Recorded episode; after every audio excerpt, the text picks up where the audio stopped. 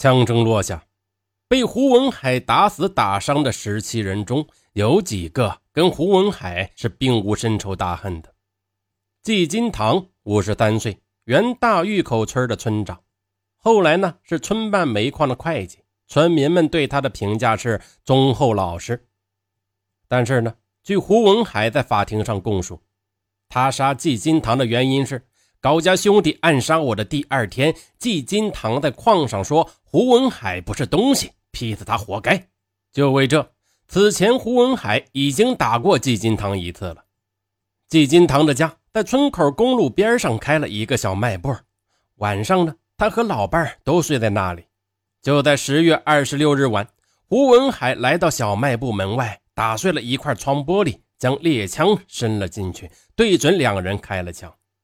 我本来呢也不知道是谁开的枪，但是胡文海打完临走时还说了一句：“让你们再活。”我听出来啊，声音是他。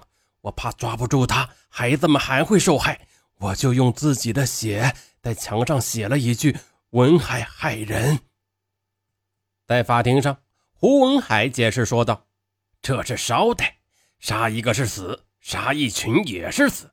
既然如此，何不趁此机会把自己看不顺眼的人统统除去？”胡文海的想法实在是错的厉害。撇开严峻的法律先不谈，单说这种滥杀的行径带给胡文海的只不过是一时的快感而已。他的滥杀则凭空的为自己多添了几户真正的仇家。这笔仇债必定由他的亲人承受下来，并终此一生，甚至世世代代都要生活在仇家的环伺之中，而遭受随时可能被寻仇报复的精神折磨当中。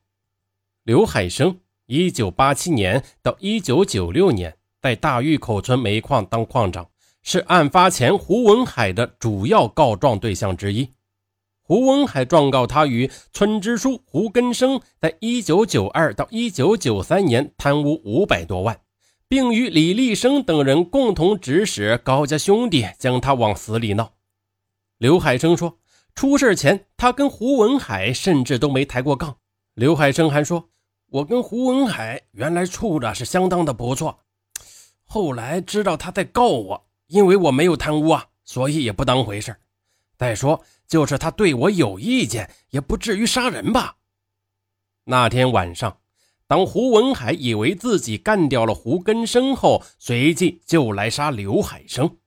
但是呢，刘海生不在家，只有租住他的几个河南民工在院子里乘凉。于是，胡文海就骑走了刘海生的摩托车，在全村展开了大开杀戒。当胡文海又打死十人，打伤一人，双手沾满了鲜血后，再次来到刘海生家的院墙外。由于这里的宅院都是依山势而建，因此呢，虽然刘海生家的院墙高达两米，但胡文海站在高处，仍然能够清楚地看见院子里的刘海生。此时，刘海生背着胡文海，两人相距十二米。胡文海瞄准刘海生的背影，连开了两枪，打中了他的腰部和头部。刘海生不知道谁在打他。当他看见胡文海来到院门前，大叫开门时，他不顾一切，爬起来就跑，持枪进入院子，没有追上刘海生。进屋呢，看见了刘海生病卧在床的父亲。他问胡文海有什么事胡文海说：“睡你的觉，跟你没关系。”转身就出去了。后来，在法庭上，胡文海对刘海生说：“我要是滥杀无辜，你的父亲就活不了了。”住院期间，刘海生花费五千多元，体内七十多颗子弹取出了二十多颗。刘海生说：“起码还要再做两次手术，才能把体内的子弹清除完毕。”刘海生也认为胡文海杀人，高家兄弟打他是主因。他说。高家老大那个高延素脑子有问题，不然呐，借他八个胆儿也不敢打胡文海呀。他断然否认自己指使高家兄弟劈胡文海，十四条人命是灰飞烟灭，自己也曾死里逃生。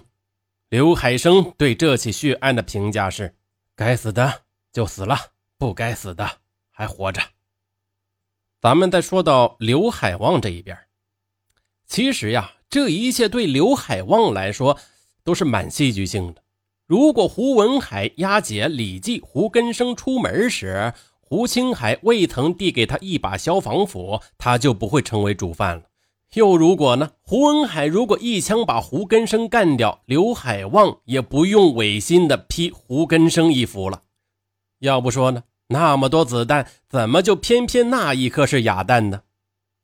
然而，如果说此前刘海旺的行为都是出于迫不得已，那么此后他的一系列表现，让我们清楚的看到了一个善良的法盲。是怎样一次次的丧失了活命的机会，而最终呢，将自己送上了刑场。就在被捕前的二十四个小时内，刘海旺一次次的想抓住活命的机会，但却一次次的落空，就像是一个掉在水里的人，屡屡抓住岸边的水草，却又屡屡重新的滑落水中。后来呢，他虽然打幺幺零报警了，却并没有投案自首。